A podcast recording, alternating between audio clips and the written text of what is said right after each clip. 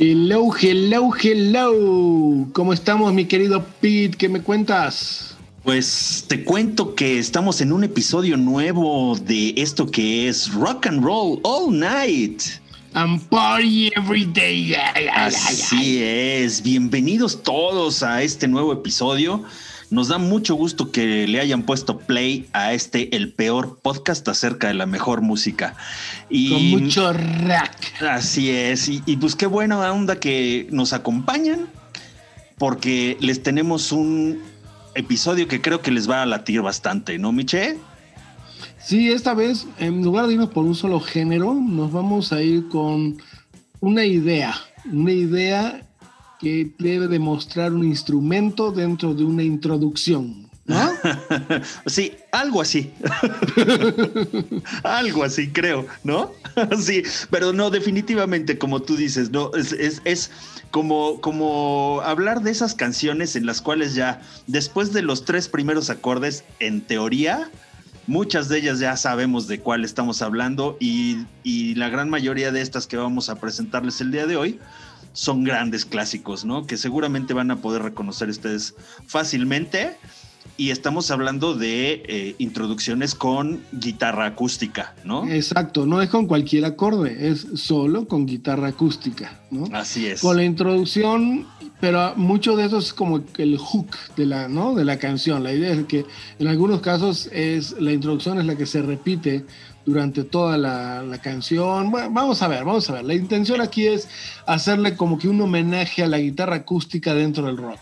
Así es, así es. Que no deja de ser un instrumento base de eh, este, eh, este buen rock, ¿no? Porque todo mundo pues califica la guitarra eléctrica como, como la que manda, ¿no? Pero en realidad pues también hay partes de, la guitarra en acústico que hacen las canciones memorables, ¿no? No, y muchos de los artistas lo reconocen, la han compuesto con guitarra acústica, ¿no? Y ya después la, el riff salió y se manejó en, otros, este, en otros aspectos como la eléctrica y ya toda la parte de instrumentación. Pero muchos de los hits han nacido en la guitarra acústica e incluso después se han reinterpretado con versiones unplugged ¿no? Con, guitarra acústica, que muchos de estos fue su origen, ¿no? Es correcto. Y, fíjate que inclusive hay compositores, ya los vamos a poner, no, no voy a mencionar quién, pero hay, hay compositores o hay artistas pues, que se caractericen por ser, por, por tocar o por su música incluir predominantemente otro instrumento, ¿no? Por ejemplo, el piano, ¿no? Y de repente, pum, vale, ahí hay una rolota que va con guitarra con una muy buena guitarra. Pues empecemos, empecemos, ya, empecemos por la ah, primerita. Exacto, empecemos, pues sí, por la primera noche, o qué, querías por la segunda. Generalmente, no, generalmente se empieza por el principio, ¿no? Pues sí, exactamente. Y haciéndote caso, vamos a poner la primera. que, ahora sí que, que nos caiga libremente. Exactamente. Bueno, vámonos y caigamos libremente con Tom Petty y un himno que se llama Free Falling.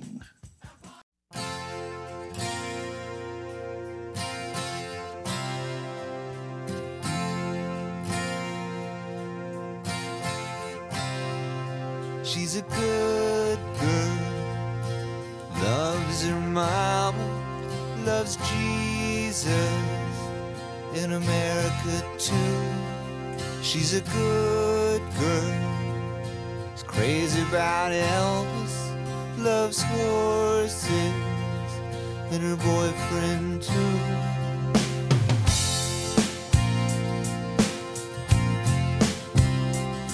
And it's a long day living in Reseda. There's a freeway running through the yard, and I'm a bad I'm a bad boy for breaking her heart.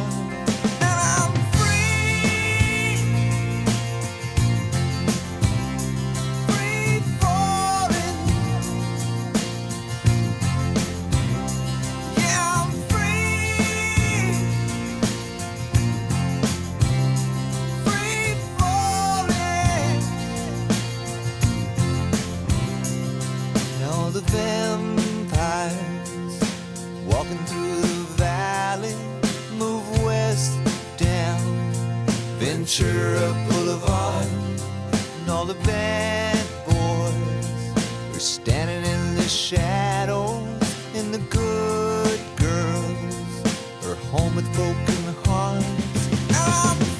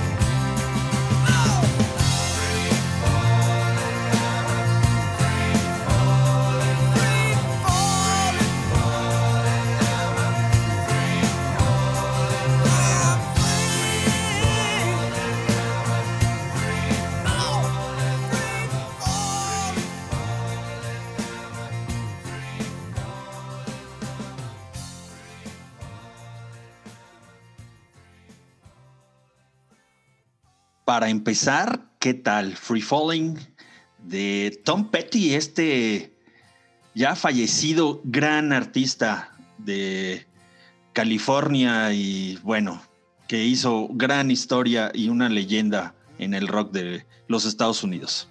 Sí, son de estas canciones que te ponen de buenas, ¿no? A mí esta canción me encanta y es un, de un álbum este, que sacó él en solista, ¿no? Ya no los hizo con los este, Heartbreakers. Con los Heartbreakers, si no lo hizo él en solista eh, con, se llama Full Moon Fever.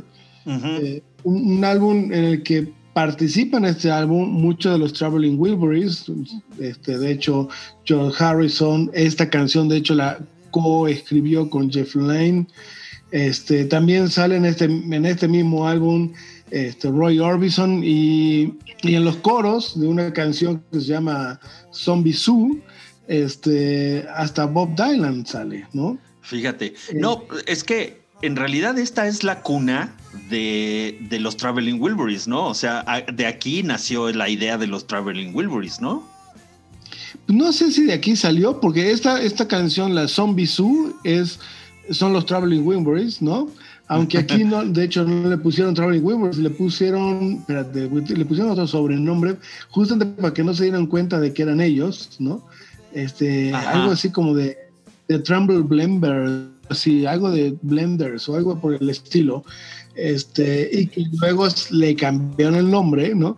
Aunque incluso en el disco los Traveling Wilburys no dice quiénes son, ¿no? Pero se ven las siluetas en la foto, ¿no? Sí, no, inconfundibles. Y la realidad es que, eh, eh, en realidad el genio detrás de todo este, de todo este álbum digo, siguiendo hablando de los Traveling Wilburys, pero ahorita regresamos a este álbum de Tom Petty, es pues Jeff Lynne, ¿no? El, el, líder y creador de Electric Light Orchestra, ¿no? Que en realidad él es el que era cuatísimo contacto y este compadre de cada uno de los Traveling Wilburys en diferentes ocasiones, ¿no? Y, sí, le habían puesto de, de, Trembling, de Trembling Blenders. Trembling Blenders, hazme el favor. Ok. bueno, y, precisamente como tú bien dices, este co-compone con Jeff Lynne, Tom Petty, esta canción, ¿no? Que es una canción que habla mucho de mm, eh, esos, esos paseos o esas eh, idas y vueltas que se dan típicamente por la ciudad de Los Ángeles y pues tiene muchas referencias a, Aventura Boulevard, a, este, las colinas de Los Ángeles y todo lo que tenga que ver con el valle en donde se encuentra eh, Los Ángeles. Em, y pues Jeff Lynn también vivía ahí y todo, entonces pues de ahí se agarraron, ¿no? Él, Jeff Lynn toca la guitarra, el, perdón, toca el bajo y hace los coros de esta canción. Así es que pongan atención, ahí está el mismísimo Jeff Lynn. Oye, y un, bueno, un punto interesante es que eh, más adelante, eh, dentro de los Heartbreakers, porque obviamente continúa con los Heartbreakers, Tom Petty, este, salieron varias giras y demás, y hubo varios cambios dentro de Heartbreakers. ¿Sabes quién estuvo ahí un ratitito de baterista? Aunque no salió en ningún disco, pero salió en varios proyectos este, en vivo. No, no, no, ¿quién? Dave Grohl, Dave Grohl. Ah, ok.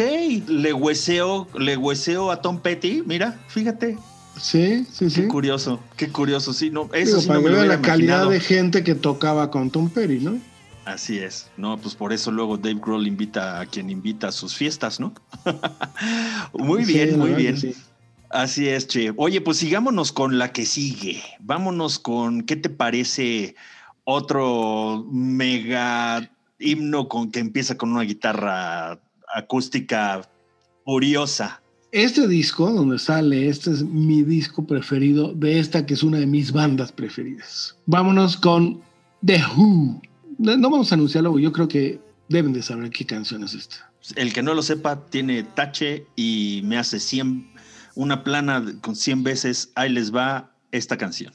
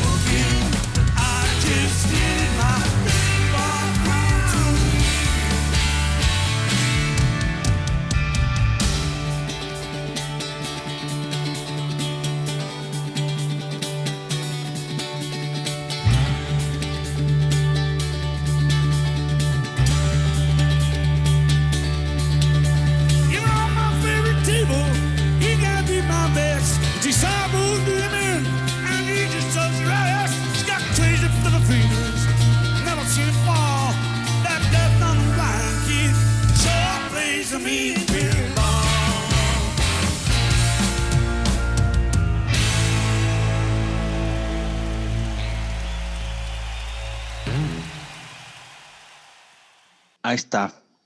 Pinball Wizard de la bandota inglesa The Who. Sí, no manches, ese es, eh, bueno, ¿qué podemos hablar de The Who? Para mí es una de las mejores bandas que ha habido y que sigue existiendo hoy en día. Así es. Este, en, en, especial estos dos discos, estas dos óperas, ¿no? Que es Tommy, donde viene Pinball Wizard y Quadrophenia, ¿no? Así es, así es. Son, no, la verdad es que son una, muestra perfecta de lo que es el, el, rock perfectamente bien hecho y la capacidad de composición y lírica que tenía o que tiene Pete Townsend, ¿no? El guitarrista de, de la banda. Eh, fíjate que sí, es muy, muy curioso porque sí, precisamente como tú dices, ¿no? Pinball Wizard viene, es de la obra Tommy, pero esta canción es versión del álbum de Cuadrofinia que se grabó en Londres en 2013, ¿no? Y, fue, era pues ya como los encores, ¿no? Estos, ya las... Sí, es, un conciertazo, es un conciertazo porque se avientan este todo el álbum de Cuadrofinia y al final ponen algunos de sus éxitos, entre ellos Pinball Wizard, Baba Really, eh, Wonderful Again, por supuesto, ¿no? You Better You Bet, Who Are You, o sea, vienen las mejores, ¿no?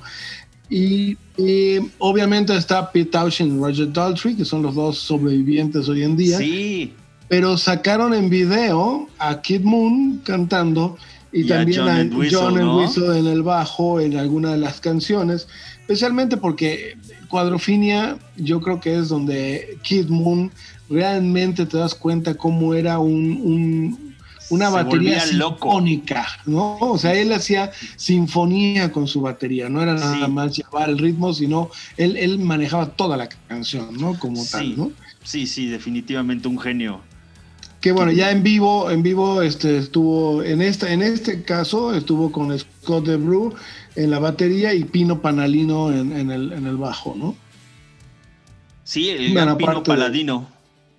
Y, Simon, el hermano de Pete Townshend en, guitarras También. y demás. Exacto. Y en teclado, bueno, Frank Sims, que es quien ha estado en los teclados desde hace muchos años con The Who, ¿no? Sí, ayudándolos ahí este, a hacer lo que no podían hacer los, los demás cuatro este, en vivo. Sí, bueno, generalmente los arpegios, ¿no? Que generalmente era, sí, sí, que base de muchos de los de las canciones, ¿no? Así es, que no es que sea realmente un instrumento demasiado eh, este, con mucha prevalencia dentro de las canciones de The Who, ¿no? Pero bueno, y una rolota esta de Pinball Wizard. Em, y bueno, pues, ¿qué se puede decir de la leyenda de The Who? Sí, bueno, eh, eh, vale la pena si pueden vean el, el Blu-ray de este concierto en Wembley. Este, está grabado en 5.2 canales, está muy bien hecho. Pues vámonos con lo que sigue, otro genio. Vámonos con quién, mi querido Pete. Pues vámonos con un consentido de este, de este programa, de este Rock and Roll All Night que se llama Peter Gabriel. Y vámonos con una intro de guitarra maravillosa, ¿no? Que da entrada a la rola maravillosa llamada Salisbury Hill. Vamos con Pedro Gabriel y su orquesta. Siempre me da mucha risa cuando dices eso. Bueno, vámonos, ándele, ándele, ándele. Música, maestro. Arránquese.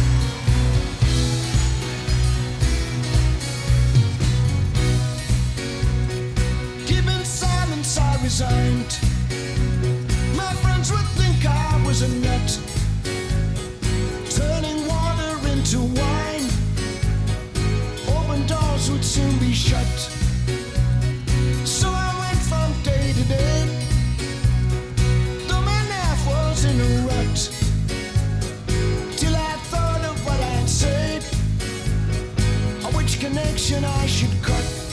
I was feeling part of the scenery.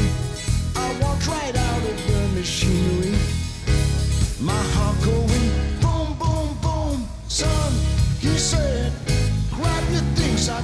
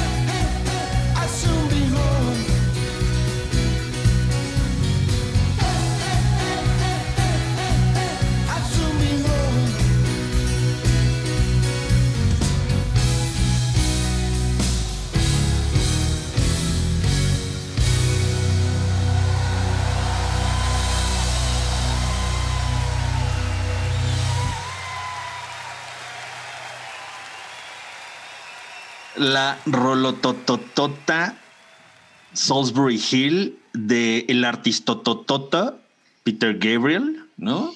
Híjole, qué cosa tan maravillosa. Pedro Gabriel y su orquesta. Y su orquesta formada por los- el gran Tony Levin, Manu Caché, su hija, de hecho, sale aquí también, Debbie Rose en la guitarra, y este y esta versión de, de este disco Growing Up en vivo, la Ajá. verdad que es muy, muy buena versión, a pesar que este es el primer, es el primer éxito que tuvo este Peter Gabriel en esta canción. Exactamente, ¿no? Es, es el primer sencillo que se derivó de su primer álbum como solista, posterior a la salida de Peter Gabriel de Genesis, ¿no? Y, y, pues con una historia un poco así como, como esotérica, porque dice, dice Peter Gabriel que esta canción la compuso, o es, es como una, lo tuvo como, como parte de una visión que tuvo él estando en el, en, En Salisbury Salisbury Hill. Hill, precisamente, ¿no? Eh, que es una, una colina que está eh, allá en Inglaterra y que pues es una como experiencia así medio metafísica, medio no sé qué, medio rara que tuvo. religiosa, experiencia Sí, que tuvo. religiosa. Así como, así como él también cuenta la historia, por ejemplo, de cuando compuso ese su famoso Supper's Ready de, de Genesis, todo es un alucine que de repente tuvo, ¿no? Entonces esto también se supone que es algo así, pero eh, le habla, es, es una canción muy enfocada a confiar en que pues lo que tenga que venir estará bien y pues que tiene que dejar que las cosas eh, se vayan para que venga lo nuevo, ¿no? Y refiriéndose precisamente a Genesis, ¿no? La verdad que es, es, es una de mis canciones favoritas de, de Peter Gabriel. En Y- vivo es maravilloso. Ah, en vivo es maravillosa y aparte, bueno, lo he reinterpretado desde Dave Matthews Band hasta Saga, ¿no? Un montón de versiones de esta canción por varios que ya pondré. Hay una versión muy renombrada de Erasure, ¿sí sabías? Sí, pero no es mi estilo. No, definitivamente, digo, o sea, Erasure tiene, tiene algunas canciones bastante buenas, pero no ubico yo a Salisbury Hill como una de las mejores de ellos, ¿no? Pero sí, por ejemplo, ubico la versión de Saga, ¿no? Que es muy, muy buena. Sí, muy buena, muy, muy buena. Que de hecho, alguna vez le comenté a Michael Sadler, oye, este, ¿habrá manera de que en el concierto, pues toquen Salisbury Hill, que ustedes la grabaron y está muy buena? Volteó y me dijo, no, no way. Pero, pero, fue, pero fue no way o, o- o no- there's no way, ¿no? Dijo No, no way. way. No, la verdad me dijo, me dijo, we have a lot, a lot of songs. Our songs gonna be better. ¿no? Sí, claro, pues sí. Ni hablar, ni hablar, ni hablar. Pero sí tienen por ahí grabado un- una versión en, eh, del cover de esta, de esta rolota, ¿no? Y Peter Gabriel, bueno, pues digo, un artista que, que se fue de- de- del progresivo a pues hacer un abanderado de causas sociales y de, y de todo este tipo de, de movimientos que tenían que ver con el pues con el final la finalización del apartheid y de pues, los derechos humanos y todo eso no Sí, Este, Amnistía Internacional. De hecho, hizo unas giras, varias giras de Amnistía Internacional. Este, y bueno, fíjate que hace poco, hace un par de años, que me quedé yo con las ganas de, de ir, hizo una gira junto con Sting. Sí, ¿no? Salieron los dos. ¿verdad? Qué bueno. Pero, pero, bueno, ¿por qué sacamos la idea de estas giras con Amnistía Internacional? Porque dentro de los invitados en estas giras, aparte de Peter Gabriel, venía alguien más que vamos a oír la siguiente Ah, canción, ¿no? Sí, es, es una, una cantante que la verdad se, se le extraña y estamos hablando de Tracy Chapman, ¿no, Miche? Sí, Tracy Chapman, que justamente vamos a poner una versión en vivo para Amnistía Internacional Así de es. su canción, una de sus canciones más conocidas del primer álbum que se llama Fast Car.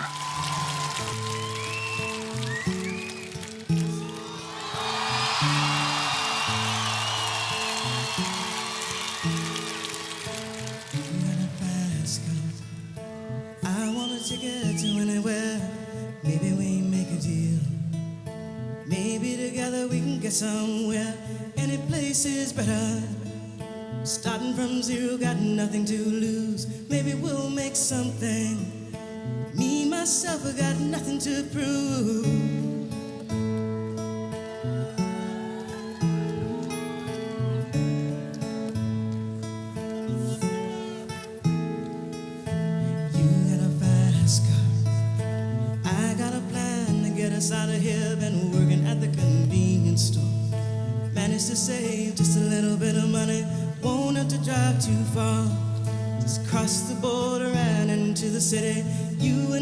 Can both get jobs. Finally see what it means to be living.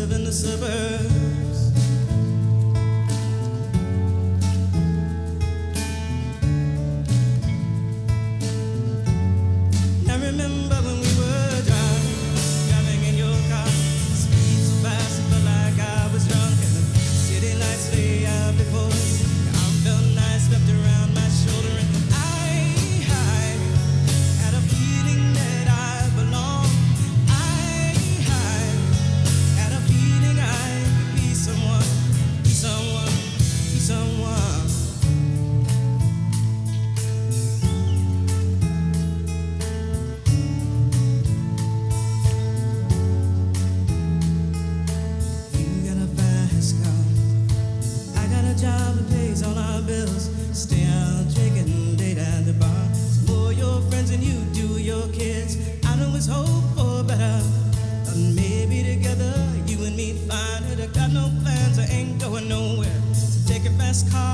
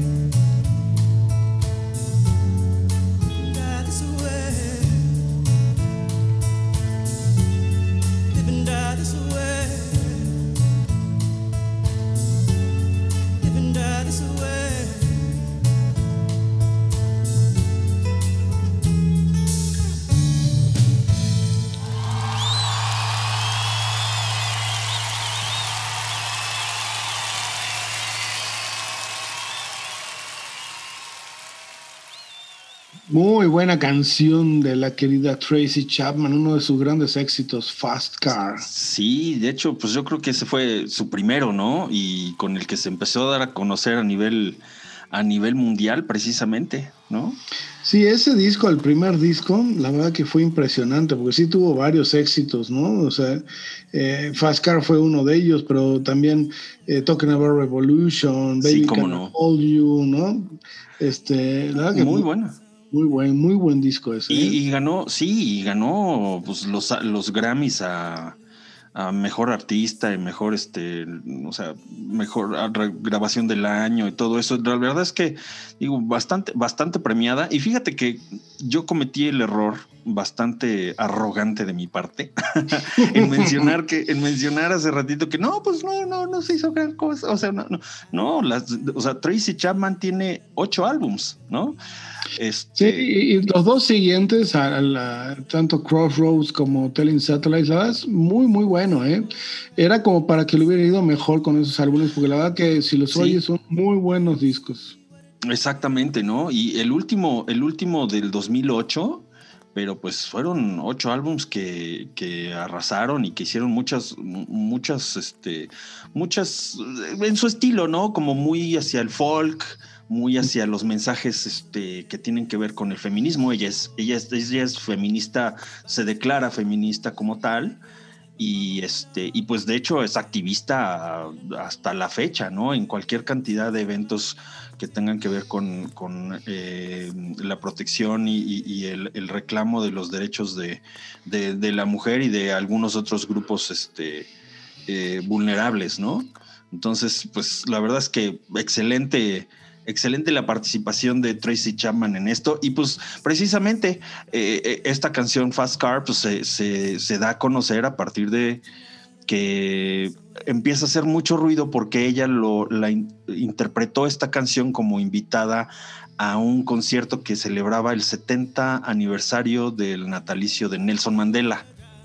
Exacto. Eh. Y a, partir de eso, este, pues ya al darse a conocer esta, esta actuación en vivo, dijo, alguien dijo, y esta canción está muy buena, ¿no? Y tómala. Ahí está, Fast Car. Fíjate que, que, bueno, Amnistía este, la, la tomó junto con Gabriel, con Bruce Springsteen y ahora vamos a ver con quién más, este, como una bandera y hicieron varios conciertos a nivel mundial, entre ellos uno en Santiago de Chile muy, muy importante. ¿no? sí, claro. Contra en- la en- dictadura y demás. Que, que- que Exacto, fue en medio de... ah, que movió, movió mucho ese, ese Sí, en, concierto, ¿no? en- en medio de, la, del- de las últimas etapas de la dictadura de Pinochet, ¿no? De hecho, pues yo diría que fue ya como una respuesta a, a- ese reclamo social, ¿no? Ya de, de tiremos a este tipo de, de- de- de ahí, ¿no?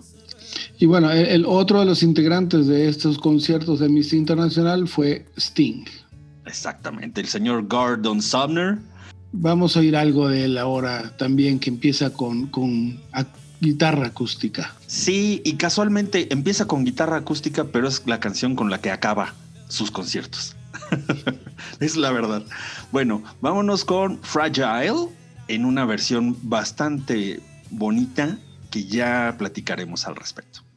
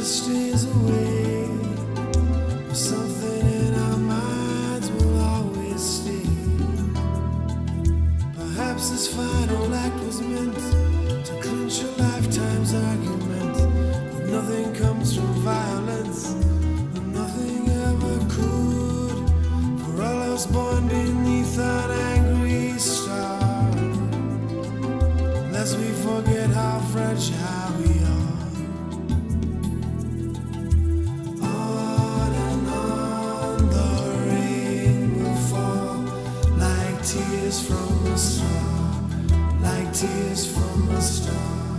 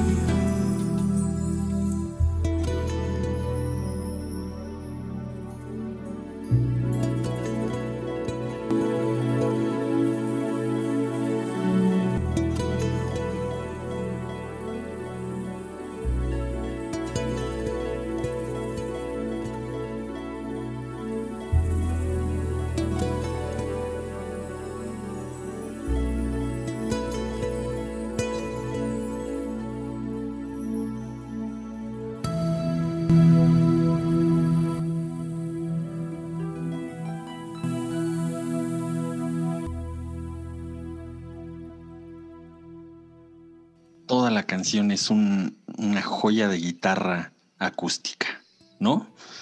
interpretada por Dominic Miller, guitarrista argentino que lleva muchos años ya tocando con, con Sting, Sí. sí. con nuestro querido amigo Gordon Sumner. Matthew, no, eh, se llama Gordon Matthew Thomas Sumner. Ok, no, pues nombre completo, ¿no? Y además Dominic Miller, pues también, o sea, no puede, no puede negar en su nombre que es argentino, ¿no? Además, Sí, sí, sí, sí, es de los- es de los Miller, se, se le, de se los le Miller oye, del Río de se la le Plata, oye lo ¿no? asado, el asado, el asado. Es de los. Miller del... Sí, sí. sí, sí, es de los Miller de Barrio Norte. Exacto, exacto. Muy bien, muy bien. Oye, bueno, esta, esta, esta versión de Fragile es este. Hay un disco que salió que es la, el soundtrack de un, un, este, un documental en IMAX. eh, se llama The Living Sea. Sí, sí. Este, algunos pudimos verlo en, en- en- tanto en el museo aquí de- del niño, el papalote, como en otros lados. Y este, son canciones de Sting que hacen este soundtrack de todo este, la verdad, unas imágenes preciosas, submarinas. y Sí, demás. claro. Y, y lo mezclan con algunas este, tonas de calipso, con otros sintetizadores de fondo, y, y va, va mezclándose la música de Sting dentro de estas, este, pues dentro de todo el soundtrack. La verdad que muy, muy interesante, muy bonito.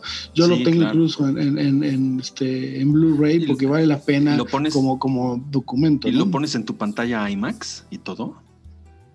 No, la tengo en mi, mi pantallota. Mi pantallota. Si no, me hubieras dicho, no, Sí, esto fíjate no. que se- está, está ahorita fuera de servicio, necesito darle Sí, mantenimiento, no, pero no se ve, sí, digamos que en el teléfono no se ve tan bien como en el iMac. Exacto, Este, ¿no? Oye, y, Sí, pero- y- y Fragile, pues sí, una canción muy, muy, muy conocida de, de Sting, y es una canción como, como lo decía, pues muy en, muy en broma en un principio, pero es una canción que, que es prácticamente es esa canción con la que él siempre se despide en, su- en sus conciertos, ¿no? Prácticamente ya es una versión este, de cajón de todos, sus, de todos los conciertos que él da. Y inclusive tiene una versión en español que a mí en lo personal no me gusta. No sé a ti, pero... no, fragilidad. Exacto. no. Y no sé exactamente para qué mercado lo habrá sacado, pero espero que no, no se hayan quedado con que mejor pongamos Fragile, ¿no?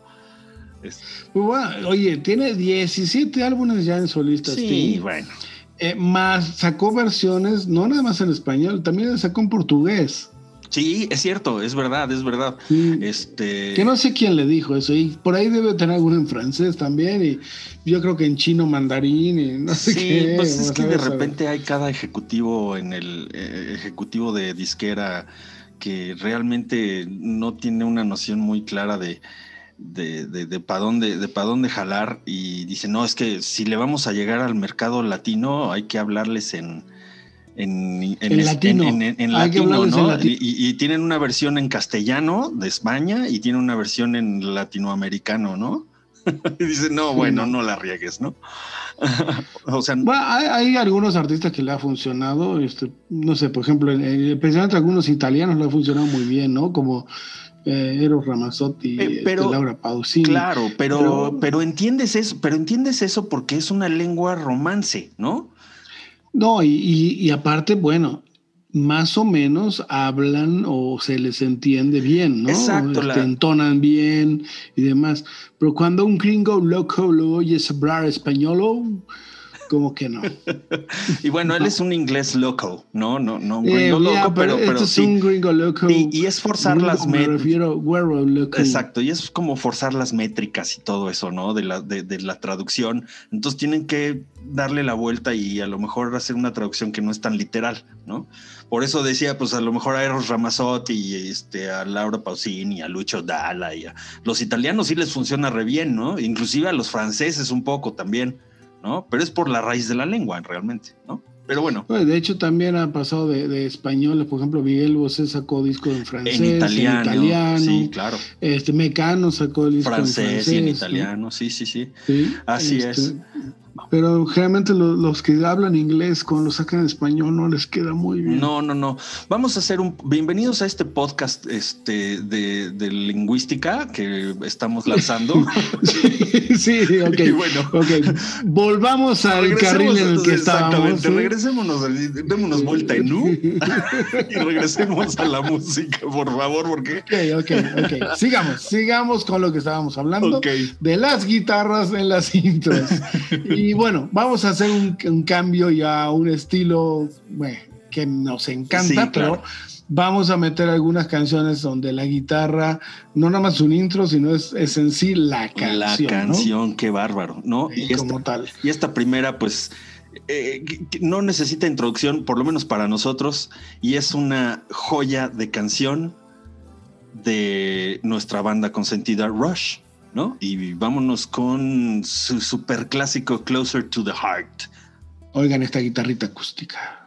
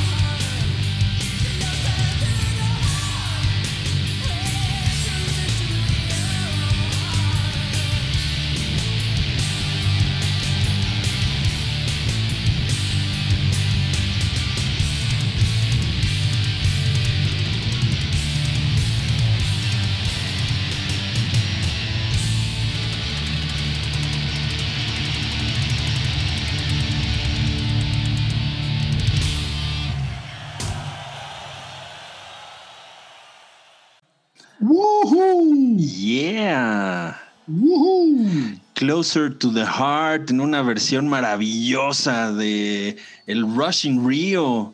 Así, así tengo yo a Rush. Siempre close to my heart. Ay, qué bonito Ay. hablas, cheliruso, Ay, no ay. manches. No, no, no, no. es no. que es, es un grupazazo. Sí, un grupazazo. sí. Y especialmente No. esta canción. Esta, esta canción que es de- de- del disco de A Farewell Farewell to to Kings. Kings, sí. Fíjate que es la primera canción que coescriben los tres miembros de Rush con alguien externo. La escribió Geddy Alex Lyson, Neil Peart con un amigo de él que hizo la letra, que se llama Peter Talbot. Y aparte es el primer, la primera canción de Rush que se convierte en un hit single Así es. en el Reino Unido. Exactamente. ¿No? Y es, es así como que, ¡ay! E- Es como que la, que la que acababa con el, la concepción de que todo fan de Rush era eh, eh, del género masculino, ¿no? Y no, pues resulta que también el género femenino este, apreciaba a, a- a Rush, ¿no? y todo eso. Me acuerdo que hasta, hasta, hasta ellos hacían pues alguna broma al respecto, que salían y decían, miren nada más, ¿viste la cantidad de mujeres que hay en nuestros conciertos? Sí, no, eran un montón, eran como ocho, ¿no? pues sí, No, no, era, cuatro eran que tenía el pelo muy largo. pero no, afortunadamente, pues sí, no, la calidad de Rush este, apelaba a, todo, a todos los géneros y precisamente con esta canción como que se destaparon hacia, hacia eso, ¿no?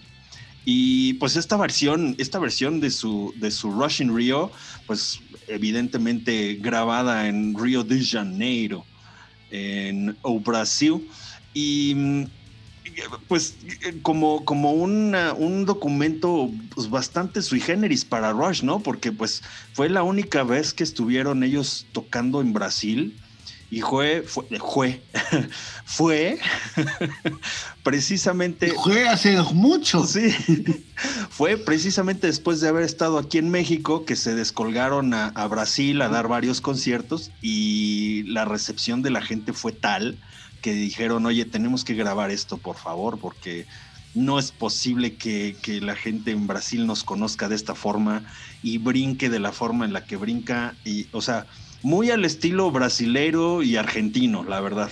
Wow.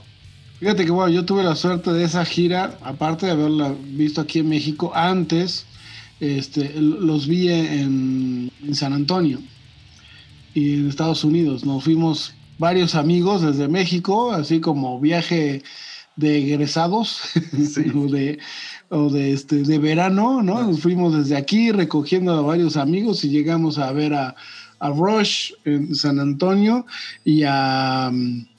y a Yes en Goodlands, en, en Houston también. Fíjate. Aprovechamos y los vimos toda una vuelta por allá. Y luego ya estuvieron aquí en México y lo volvimos a ver también. Sí, estábamos hablando de Sí. qué es 2005. De haber sido dos, no, no, Mm. yo creo que un poquito antes, ¿no? Pues cuando el Vapor Trails. Se grabó este Rush in Rio, entonces en el Maracaná en el 23 de noviembre de 2002. Obviamente fue después de haber venido aquí a México. Sí, exactamente. Entonces, pues yo traigo los cables, los cables cruzados. No, no es 2005, es 2002. Pues sigamos, Pete. Vámonos con otra canción de, del rock progresivo, nuestro consentido género. Este, con un grupazo que se llama The Pineapple Thief, que también tuvimos la suerte de verlos hace poquito aquí en México. ¿Con cuál rola, mi querido Pete? Pues vámonos aquí con una, una muy buena rola de su álbum Your Wilderness y que se llama No Man's Land.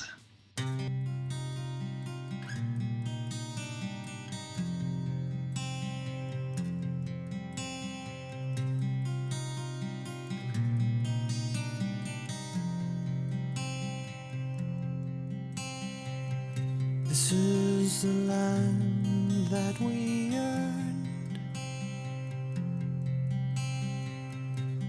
Dressed in colors we were burned. But did I hold you close? And Lord only knows if you're happy now.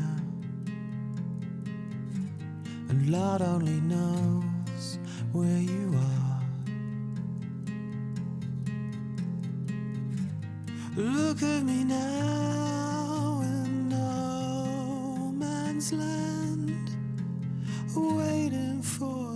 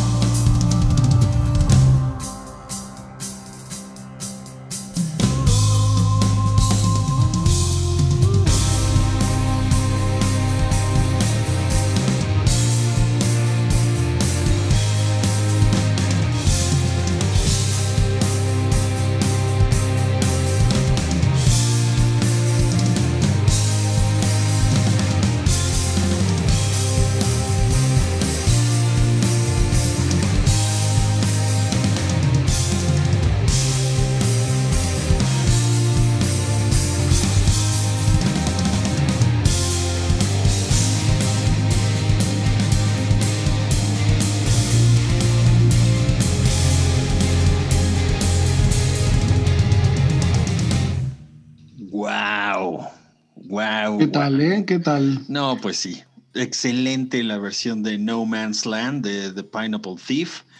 Y una. Es una canción totota de un Sí, grupo sí, sí, brutal, brutal. Además es, este, pues es un muy buen ejemplo de, pues, un, género diferente, un poquito ya diferente a lo que habíamos estado poniendo al principio del episodio, pero como decíamos al principio, o sea, pues mostrando que, que la guitarra eléctrica, digo, acústica, tiene una, un- un- una prevalecencia súper fuerte en algunas de las canciones y que pues son prácticamente la mitad de la canción, ¿no? La mitad de- de- de la fuerza de la canción y todo eso, y pues esta no, no es la, no es la excepción, ¿no? Pues bueno, esta, esta canción compuesta por Bruce Sword, que es la base de, de- la creación de este, este grupo Pineapple Thief, acompañado por John Sky, Steve Kitsch y últimamente los últimos tres discos ya con Gavin Harrison en la batería, un- uno de los grandes bateristas que hay hoy en día del rock. Este, hay una versión que, que Bruce Sword la saca solito, en la cual hace un overlap de, de la guitarra justamente acústica al final y hace las percusiones sobre la misma guitarra y la va grabando y regrabando sobre las diferentes capas, que es excepcional. La verdad que Wow. Solito hace esta, Sí, sí, sí, esta versión, ¿no? Sí, Es una muy, muy buena canción. La verdad que es uno de mis grupos preferidos, Pineapple Thief. Para quienes este, conocen de progresivo, es muy, muy del estilo de Steven Wilson. De hecho, le abrieron a Riverside otra, otra bandotota eh, de- del nuevo progresivo que hay hoy en día.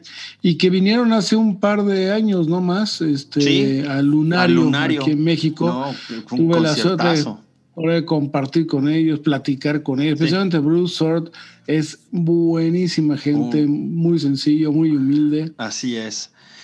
Incluso hasta nos preguntó a todos los que estamos ahí, este, ¿vienen a ver a, a Pineapple Thief o, a, Gavin Harrison? sí, sí, sí, sí. Pues es que, Sí. es que, digo, mucha gente eh, eh, desgraciadamente pues ubica mucho a los a algunos de esos de, de las obras de o los trabajos de Gavin Harrison, por ejemplo, con King Crimson o con Porcupine Tree y pues claro, ¿no? Venían venían muy bien este eh, influenciados por esa por esa calidad musical de, de, Gavin Harrison en la batería, pero la verdad es que yo creo que a partir de a, a los que sí fueron a ver a Gavin Harrison, ¿no? Seguramente los enganchó también Pineapple Thief sin problema. Bueno, ¿eh? y, un, un, dato curioso es que eh, en esta canción en especial participa Gavin Harrison sin ser todavía el baterista oficial de, Exactamente. de Pineapple Thief. Exactamente, ¿no? En este álbum del 2016, que una vez más se llama Your Wilderness, pues Gavin Harrison eh, participa, pero como, como artista invitado, ¿no? Como músico, pues prácticamente para hacer la sesión de grabación. Y a partir de eso le dijeron, oye, pues ¿por qué no te quedas, no? Yo creo que vale la pena. Y Gavin Harrison siendo la bestia que es, ah, órale, ¿no? Pero mira, sabe, por ejemplo, en el álbum está eh, colaborando por ahí Gavin Harrison y luego John Helliwell de Supertramp, el, el, que toca clarinete y, y saxofón. Eh, también en alguna canción por ahí y es inconfundible. Cuando la escuchas dices desde luego que es John Helliwell y Geoffrey Richardson, ¿no? Eh, este, de Caravan, eh, también colabora por ahí este, en, en, algunos de los tracks. Entonces, pues la verdad es que no, no se hace llenar, no se hace, eh, no hace acompañarse por poco talento. Eh, Bruce Sword y pues mira nada más esta rolota como buen ejemplo. Y vale la pena comentar que Bruce Sword también es, se ha metido mucho en la parte de producción. Uh -huh y ha producido el, el, último disco de Alpha Lighting System, un grupo mexicano de progresivo muy, muy bueno. Es correcto, que, sí. Que ojalá lo podamos tener por aquí en el programa. Ellos, que dicho sea de paso, los dos primeros discos los produjo Billy Sherwood de Yes, ¿no? Sí, bueno, ahora sí, sí, sí, ¿no? no y, y hemos tenido la oportunidad de verlos. De hecho, le abrieron a, a The Pineapple Thief en ese concierto, Exacto. pero lo habíamos visto, pues a lo mejor un, unas cuantas, unas semanas antes los habíamos visto en vivo, ¿te sí, acuerdas? Un mini, mini antrito que había por allí los vimos. Exactamente. Oye, pero bueno, hablando de progresivo, pues yo creo que ya, ya cerremos progresivo con un, una rolototota progresiva y, y, sigamos con otros, este, con, con, otros, este, otros géneros del rock, ¿no? Ajá. Pero, ¿cómo ves? ¿Con cuál cerramos? Este, este sí es un himno, por favor. ¿Con, yo lo voy a ¿con cuál cerramos este, este, este, esta, este pedacito del episodio? Este pedacito del episodio, sí. Híjole, pues sí creo que ya, ya, ya, ya era hora de que pusiéramos algo de los enormes Pink Floyd, ¿no? Y bueno, ahora vamos a poner este, pues la obra de David Gilmour como tal eh, y su rolo tota clasicaza Wish You Were Here en su versión en vivo en Pompeya en 2016.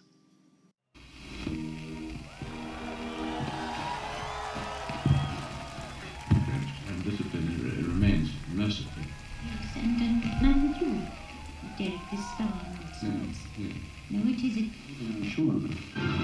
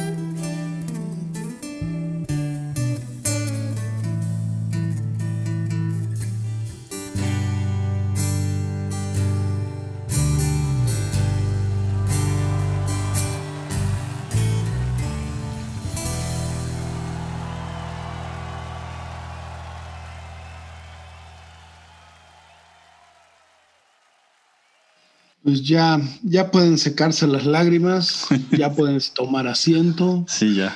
No, bueno. Y ya, se, se- se acabó el programa porque ya no hay más. Punto. No, sí tenemos mucho más, sí tenemos mucho más. Ah, Pero bueno, sí. ¿cómo, ¿cómo ves este Wish You Were Here, el segundo álbum conceptual de Pink Floyd después de, de Dark Side of the Moon? Claro. Y esta de, de Gilmour como solista aquí en Pompeya, que regresó después de no sé cuántos años a tocar en el mismo, las mismas ruinas de Pompeya. Así es, ¿no? Bueno, yo creo que a él es al único al que le volverían, le, le- volvieron a prestar, o sea, podría haber sido el único al que le hubieran tenido que prestar de nuevo el, el Coliseo de, de Pompeya, ¿no? Qué bruto, es que eh, pues como leyenda de, de Pink Floyd en vivo en Pompeya, pues ahora regresó ahí, ¿no? Y como parte de su gira del eh, Rattle That Lock, exactamente, y un- un- una muy, muy buena producción, este conciertazazazo que dieron ahí precisamente con muy, muy pocas personas, y, pero pues que quedó grabada en, en video y en todo esto, y la verdad es que fue una maravilla. Yo no sé si tú lo viste cuando lo estrenaron en el cine, en pantalla así grandotota, esto, bueno, se veía fantástico. Yo lo No, disfruté yo, yo muchísimo. lo tengo, lo tengo en Blu-ray, no lo vi en el cine, lo tengo en Blu-ray. Oye, pero bueno, deje, deje, contemos un poquito la historia de esta, esta canción. Este álbum en sí, como tal, es un álbum este, bastante enfocado hacia la nostalgia. del Melancólico, grupo. ¿no? Sí. Sí, hacia la nostalgia del grupo por la pérdida de Sid Barrett, que, que, que luego unos años después falleció, pero que ya lo habían perdido, literalmente Sí. lo habían perdido una demencia tremenda. ¿no? Así es.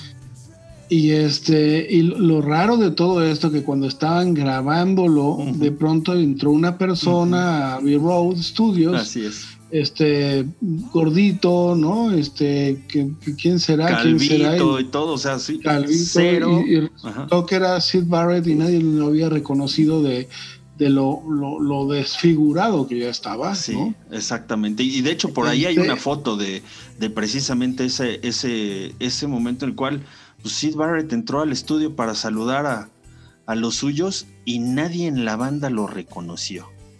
Y dije, No. no, no, qué bruto. Y este, y bueno, la verdad que fue, yo creo que como que ayudó a sellar, ¿no? El, el- el concepto de este álbum, ese encuentro. Sí, claro. Este, e incluso fue, coincidió que era la, la boda de, de David Gilmour justamente ese día. Ya. y él estuvo ahí de pronto desapareció ya sin despedirse y ya nadie, nunca más alguien de la banda lo vio hasta su muerte. Así ¿no? es, así es. Entonces, esta triste historia de Sid Barrett, un miembro original de, de Pink Floyd, pues se, se ve, se plasma en este álbum, ¿no? Así es. Y Wish You Were Here justamente habla de eso, ojalá que estuvieras aquí. Así es, igual que, que su Shine on You Crazy Diamond, ¿no? O sea, que, que precisamente es la que comienza el Wish You Were Here como tal. Y pues era, yo creo que, digo, tanto para eh, Roger Waters hablando de Pink Floyd, ¿no? Como para David Gilmour, pues, y, y desde luego para eh, Rick Wright y Nick Mason, eh, esta pérdida de, de Sid Barrett, pues, híjole, siempre la han venido arrastrando, ¿no? Inclusive hasta, la, hasta últimas fechas, pues todavía escuchas a Roger Waters hablar de, de, de Sid Barrett, inclusive cuando tocaron esta canción en, en el Live 8, ¿te acuerdas? Este, este último esfuerzo así de, de concierto y, eh, que hicieron su última reunión, ahí también diciendo, pues esta canción es para, para Sid, ¿no? Y pues Bueno, sí, eh, David Gilmour es muy amigo de Sid y de ahí entró la banda sustituyéndolo, ¿no? Así Porque es. era amigo. Y bueno, otro dato curioso también es de que al inicio de, de esta canción eh, se grabó dentro del auto de David Gilmour con, con la radio de fondo, Ajá. por eso se oye un cambio de radio en el dial, ¿no? sí, de música clásica y demás, pero es real. Y tuve la suerte de oír una grabación de, primera, de carrete, no del primer carrete, en el cual eh, agradezco de hecho a mi querido cuate, el tocayo copado, este, me lo puso, en el cual uno puede distinguir que hay cuatro guitarras en, este, en esta canción de Wish You Were Here, hay cuatro guitarras acústicas fíjate. a pesar que parece que son dos nada más, o sea, una, una de estas este, de metal y Doce- otras son do- de acústicas. 12 en realidad cuerdas. son- Ajá. sí, en, en total son cuatro guitarras que se oyen, este, que están obviamente en un overlap, ¿no? Pero son cuatro guitarras con las que toca esta canción. Imagínate, ¿no? O sea, además el, el- el- detalle de producción que, que hacían en ese entonces, ¿no? Después de haber venido de un, de un albumzazo como, como el, el Dark Side of the Moon, pues tenían que seguir experimentando de esta forma, ¿no? De, de hecho, oí también en Carrete Dark Side of the Moon de la primera copia del Master. Bueno, es impresionante. Mira que he oído Dark Side of the Moon no sé cuántos cientos de veces. Bueno, nunca lo he oído como lo oí esa vez. qué ¿no? bárbaro. Pero bueno, bueno, pues muy bien, muy bien. pues vámonos, vámonos con otra, otra guitarrita de entrada.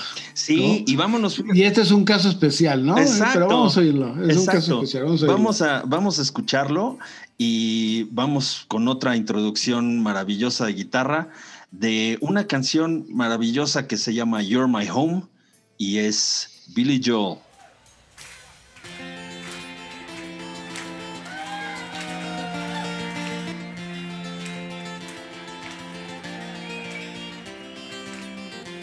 When you look into my eyes and you see the crazy gypsy in my soul. It always comes as a surprise when I feel my withered roots begin to grow. Well, I never had a place that I could call my very own. But that's alright, my love, cause you're my home. When you touch my weary head and you tell me everything will be alright. You say, use my body for your bed, and my love will keep you warm through all the nights. Well, I'll never be a stranger, and I'll never be alone. Wherever we're together, that's my home.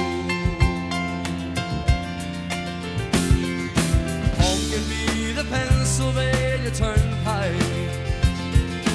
Indiana's early morning too.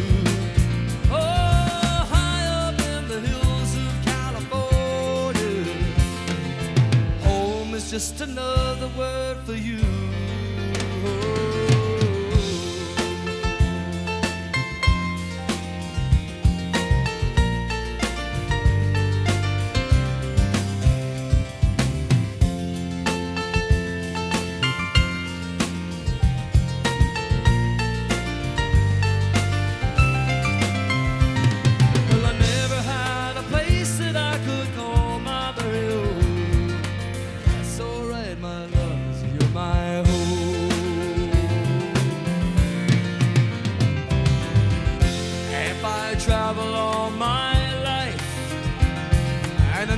Get to stop and settle down.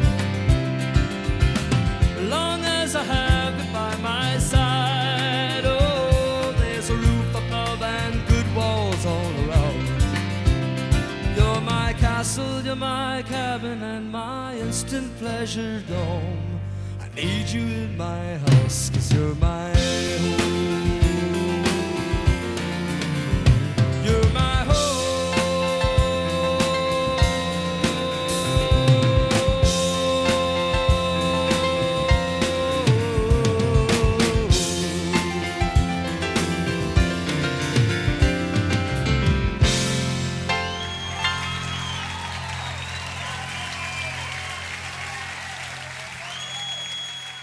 Qué buena rola, ¿no? Qué buena rola. Ah, sí, a mí me encanta este You're My Home y pues de ese primer álbum en vivo que lanzó Billy Joel en 1981, un álbum que en lo particular es, yo creo que es probablemente mi álbum favorito de Billy Joel, que se llama Songs in the Attic y es una compilación, digamos, en, en vivo de canciones que se iban hasta su primer álbum que se llamaba Cold Spring Harbor y que no era realmente un álbum muy conocido, ¿no? Hasta que Billy Joel empezó a, hacerse famoso después de eh, cosas como el Piano Man y todo esto, eh, y The Stranger, como el álbum y todo eso.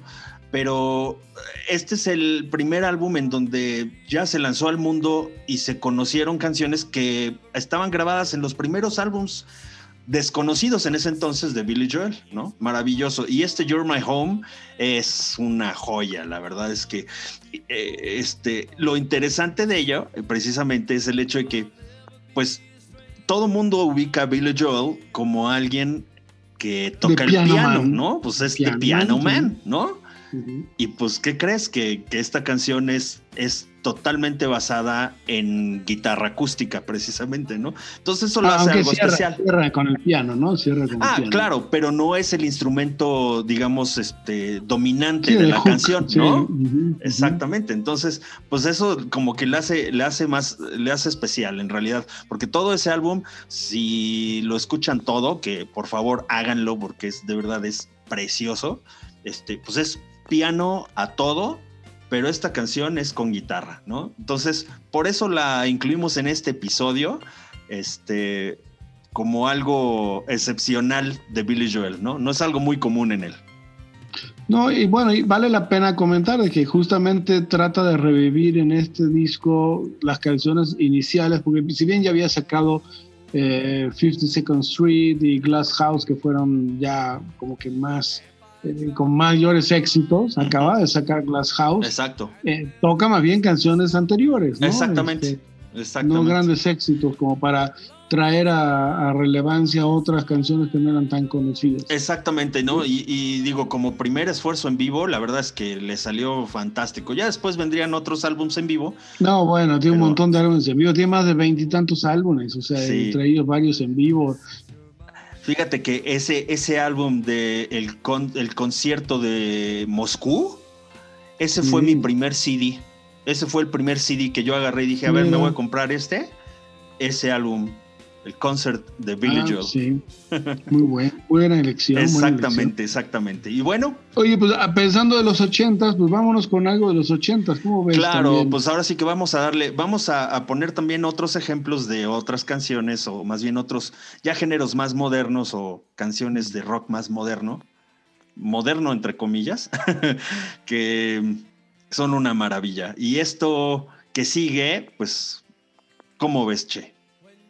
No, buenísima, buenísima. Me hace acordar a Rambo y a, y a, y a, A Sylvester. Stallone. a Sylvester Stallone y todo. Bueno, pues sí, pero además era una banda, era una banda maravillosa, ¿no? Estamos, Sí, buena banda, muy, muy buena. banda. Estamos hablando de Survivor y los vamos a dejar con una rola que se llama I Can't Hold Back.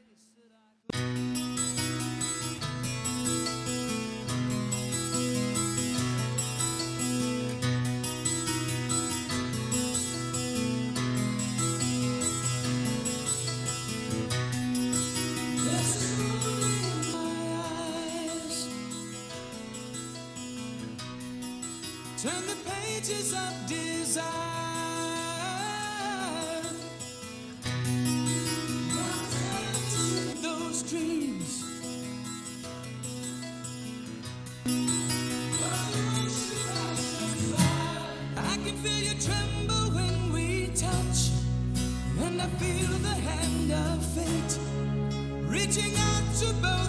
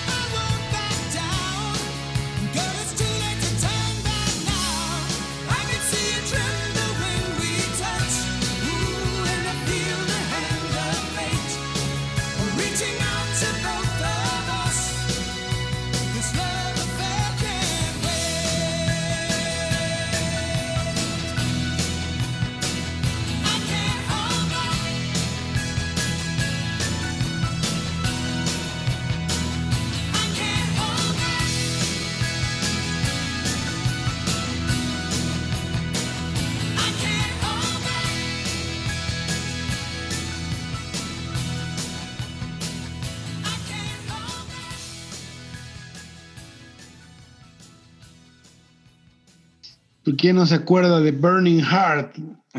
No. Sí, sí, sí.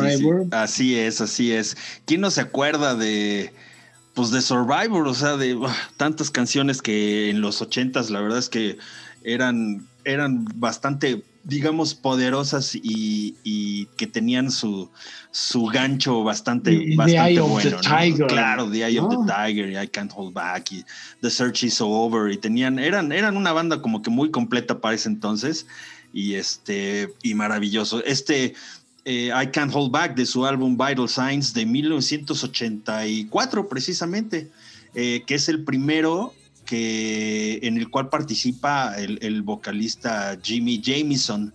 eh, que Sí. falleció precisamente el año, no sé si pasado o antepasado. 2014. No, tanto así, 2014 ya. falleció. ¿A poco? Se me va muy Sí, rápido ya. el tiempo, pero en 2014 falleció Jimmy Jameson.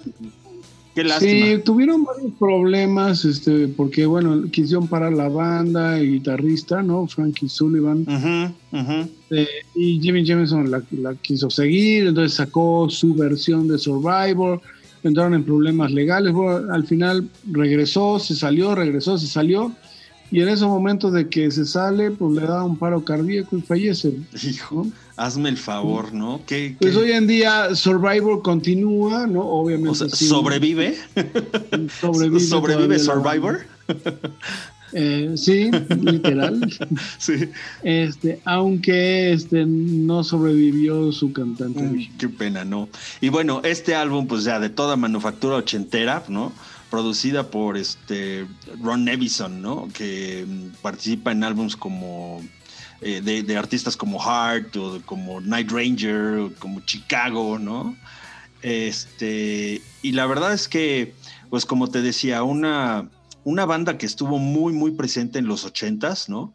Y que tuvo éxitos muy, muy fuertes, precisamente de la mano de esta serie de películas de, de Rocky, ¿no? Rocky 3 con, con el Eye of the Tiger, pero que la verdad es que dejó una, No, bueno, un legado musical también- muy bueno. Eh, salieron también películas como este Ricky, Risky Business, salieron Ah, sí. películas como eh, Karate Kid, o sea, en varias películas de los 80. Sí, varias. sí, sí, la verdad es que sí. Y pues es que le hacían, le hacían re bien al, al- al rock, ¿no? Le medio, le rockeaban padre y además también tenían buena rola, este, digamos, este, para bailar despacito, ¿no? Sí, también, ¿no? Adult Oriented Rock. Éndale, exactamente. Entonces, bueno, pues Survivor, un gran ejemplo, además, esta canción de una muy buena introducción con esa guitarra acústica, ¿no? Sí. Excelente, ¿Y excelente. ¿Qué, qué otra? ¿Qué otra? Pues ¿Qué otra? mira- Yo creo que vamos ahora con un, un himno, ¿no? Ya que- vamos que a- acústica. Exacto, ya vamos a la recta final de este programa. ¿Y qué te parece si nos vamos con una, una versión, o más bien una canción que no es necesariamente lo que caracteriza a esta banda, que es Metallica, y una rolota que es legendaria de ellos, que se llama Nothing Else Matters.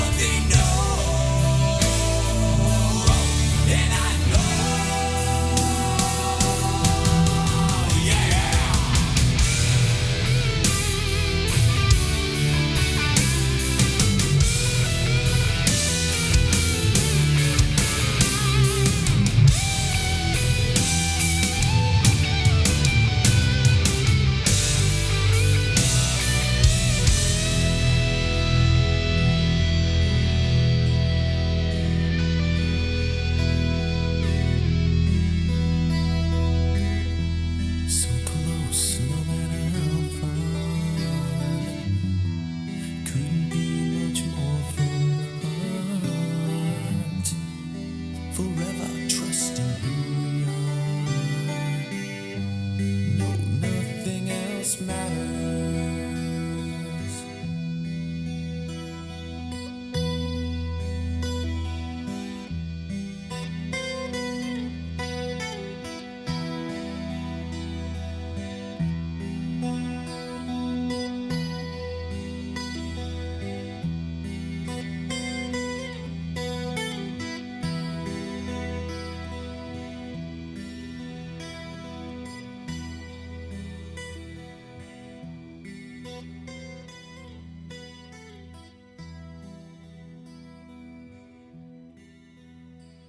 Rolotototota. Sí, caray, de ese álbum legendario, el Black Album, ¿no? Que eh, originalmente se llamaba así tal cual Metallica, ¿no? Que era solo negro y tenía por ahí una serpiente ahí medio escondida.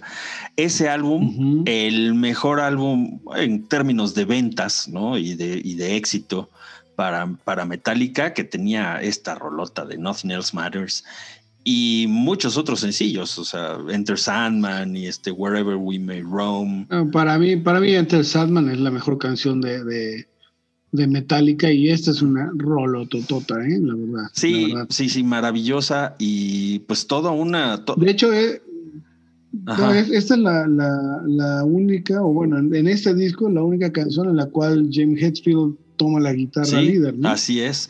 Toda una cátedra de, de- de guitarra acústica por parte de James Hetfield, del Papa Het. Y este, no, muy, muy, muy, muy, muy buena. Además, una producción que dices, qué bruto, qué, qué, qué bonito se oye todo, todo, todo, todo, ¿no? La ingeniería del álbum es maravillosa y la orquestación, ¿no? Que ya platicábamos tú y yo ahorita fuera de fuera del aire, como se dice. Ay, sí, ya muy ya, ya muy ya muy profesionales, ¿no? Sí, no, ya, ya muy en el- en el- ya así hablamos nosotros, ¿no? sí, pues ya, No. Y la- platicábamos precisamente de la orquestación, ¿no? Este Sí, por Michael Kamen. de Michael ¿no? Kamen, del fallecido, desaparecido y trágicamente este ausente de este plano ya, Michael Kamen, que qué trabajos tan maravillosos hizo precisamente con este tipo de canciones, como por ejemplo, eh, este Nothing Else Matters, por ejemplo, o, o Silent Lucidity, por ejemplo, de Queen's Reich, ¿no?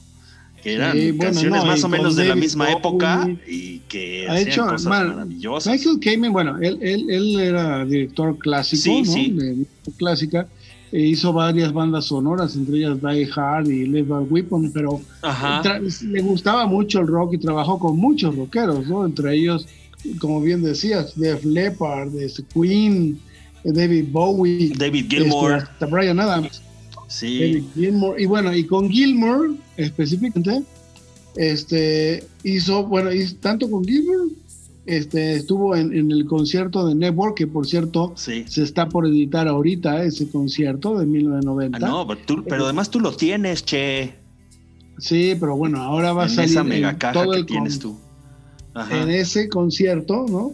Que sale ahora, ahí quien toca los teclados en Comfortable Mom Eh, es Michael Kamen. Así es, así es.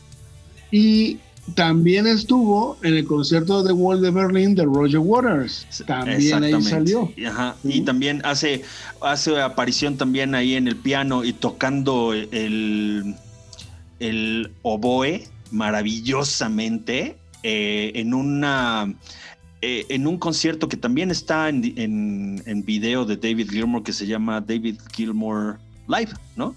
Que se aventó un concierto semiacústico que es una joya. Y Michael Kamen está en el piano y luego se avienta, por ejemplo, este Loboe tocando ahí. No, no, no. Una, un- una genialidad la de Michael Kamen que completa, regresando a, a Metallica, completa y hace, hace un círculo este, a esta canción. Así como George Martin lo haría para los Beatles, bueno, o sea, Michael Kamen lo hace para, para esta rolotototota de Metallica. Pues sí, la verdad que muy bueno, muy buena versión esta, muy buen disco este de Metallica y bueno, pues como con, con el inicio de la guitarrita, pues acabemos con el inicio de guitarrita acústica con la última canción que ya vamos a presentar. ¿Cómo la ves, mi Pete? Me parece muy bien, pues ahora sí que ya vamos a, a empezar a despedirnos, ¿no, Miche? Pues ya, una vez Pues, más, Sí, ya, otro, una vez más ya. otro episodio se va y pues esperemos que no se hayan dormido mucho las personas que, que, que nos escuchan. Este, Oye, que, que nos comenten si les gustó esta idea de mezclar varios géneros con una temática en común, con un Claro. hilo conductor, o prefieren mejor que nos vayamos por varios, por el mismo estilo, ¿no? En cada programa. correcto. Este, a cualquiera de los 3.800 este, narcóticos, este, eh, neuróticos y masoquistas que nos oyen. Oye, déjame, déjame te corrijo, Miche. Son 3.900. Wow, 3.900. Ya, esta semana vamos a llegar a los 4.000, ¿eh? Te voy a decir. Uy. Sí. Ya, ya hasta me siento responsable de lo que digo. sí, caray, ten cuidado porque sí, ahora sí ya, ahora sí ya hay alguien que te escucha. Así es, Hay- Miche. Hay alguien más allá. Exactamente. Y bueno, pues precisamente pues en, en- en agradecimiento a todos ustedes, este, pues sí, como dices bien, pues nos, sí nos interesa mucho que nos digan, oye, esto, esto que estuvo así medio salteadito de géneros y todo eso, estuvo, estuvo padre, no estuvo padre, cámbienle, este, saquen al Pit de- del, del podcast y dejen nada más al Che. O- corran o- al o- Che. O, corran al Che. y corran al Che y al Pit y nada más pongan música. Exacto, nada más pongan la música, por favor, pongan más música y hablen menos. Aquí los escuchamos, no se preocupen. ¿eh? Pues muchas gracias una vez más a todos por, por escucharnos y los vamos a dejar con un artistazaza también que no habíamos puesto en ningún episodio de este podcast y una canción que es clásica, clásica, clásica de él. Y estamos hablando de quién, mi querido Che. Pues estamos hablando de querido Sir Rod Stewart. Así es. Y vámonos con una rolotota de él. Ajá. ¿Qué ibas a decir? De un, no, te iba a comentar justamente de que, de que bueno, algunos pocos tuvimos suerte de verlos aquí en México, ¿no? En el primer concierto que se abrió este, en Querétaro. En el hace- estadio La Corregidora, me acuerdo. En la corregidora hace, ¿cuánto? ¿30 años? ¿40 años? Ya no sé. Sí. Pero fue, fue el, el primer concierto después de una veda de muchos años que hubo en, no nada más en México, en América Latina, ¿no? Sí, Este, Así es. que- y que empezó a abrirse sus conciertos. exactamente. Y la fue impresionante aquella vez. Y bueno, pues vamos con el ex Faces. Así es. Si Rod, Rod Stewart, Stewart. y qué se puede decir de él, ¿no? Una gran rola y los vamos a dejar con Maggie May, que es una maravilla. un- Una versión en vivo Sí. del 76, pero bastante bien grabada. Así es, grabada en Newcastle, en Inglaterra. Y pues a, divertirse con Rod Stewart. Les deseamos a todos que tengan un resto de la semana maravilloso o pues en donde nos escuchen o en el momento en el que nos escuchen, que sus siguientes días sean lo mejor que se pueda, ¿no? Vámonos. Sí, hay que seguir, seguir en esta cuarentena, pero ya. ya, ya, vemos la luz al ya final se ve del la luz, túnel, sí, ¿no? ya se ve la- Sí, qué sí. maravilla, la verdad. Lo es que, sí. lo que sí no sé es si cuando veas la luz hay que acercarse a la luz o salir corriendo. no sé, pero bueno, ya, ya nos daremos cuenta, ¿no?